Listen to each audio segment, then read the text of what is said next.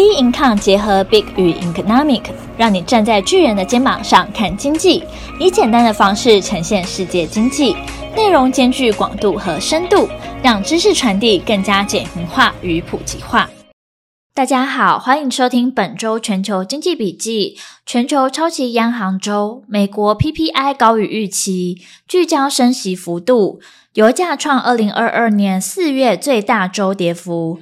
英国通膨所苦，罢工四起。全球超级央行周，全球金融市场本周重头戏是迎来超级央行周，包括台湾、美国、欧元区、英国和俄罗斯等全球至少十一个主要央行将公布今年最后一次利率决议。其中，美国联准会最受瞩目，其对利率及经济的前景等看法将牵动全球股汇债市走势。十二月十五号，超级星期四，美国联准会公布利率决议，市场几乎已认定这次升息从之前的三码转为升息两码，但美国通膨率仍相当之高，外界预期联准会仍然会继续升息。此次会议市场关注焦点转为寻找费的最终利率会升到多高的线索。同一天，欧洲央行 ECB、英国、瑞士、挪威、中国与菲律宾等央行也都将在当日公布决策。欧元区最新的通膨数据显示，物价压力终于略降，让市场普遍预期 ECB 在先前两次升息三码后，这次也将升息两码，但不指望 ECB 放鸽。英国央行先前预计，经济衰退恐怕会一路持续到二零二四年，但市场普遍预期这次还是会升息两码至三点五 percent。目前利率交换市场认为，英国利率会在明年九月升到四点六 percent，而瑞士和挪威央行预计将放慢升息步调。美国 PPI 高于预期，聚焦升息幅度。本周欧美公布多项重要数据，市场将以此来判断。欧美经济活动是否能支撑其经济持续发展？十二月十三日，美国与德国将公布最受关注的十一月通膨率，接着十四日英国公布，法国则在十五日公布。通膨率的走向将左右欧美央行在明年初的货币政策走向。另外，投资者也越来越担心美国乃至全球经济是否陷入衰退。因此，十二月十五日，美国公布的十二月费城费的制造业指数和十一月的工业生产与产能使用率，以及十六日公布的十二月 S M P 全球制造业、服务业与综合采购经理人指数 PMI 初值。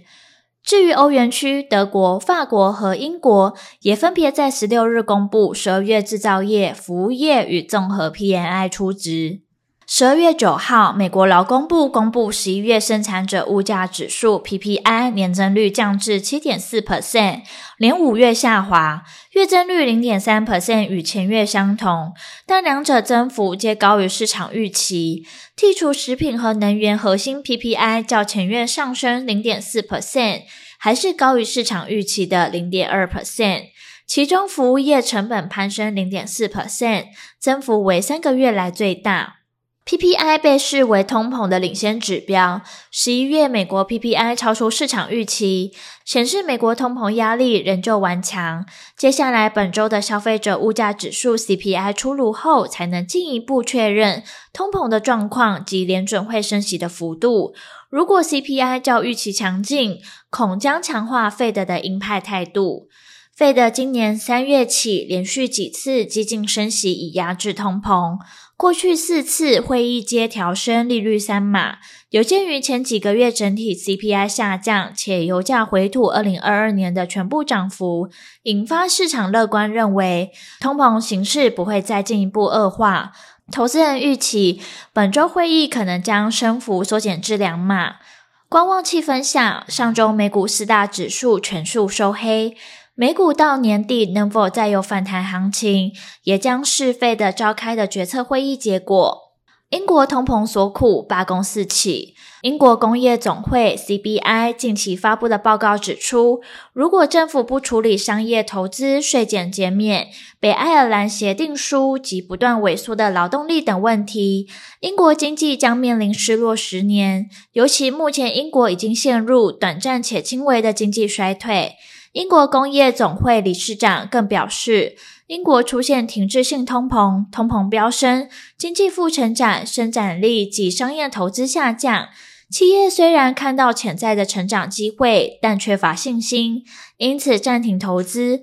政府如果不改变这一点，将出现黑暗期。根据经济合作暨发展组织 （OECD） 的资料，英国十月通膨为七大工业国 G7 中的第三高，仅次于德国和意大利。未来两年，家庭可支配所得经通膨调整将下滑七 percent。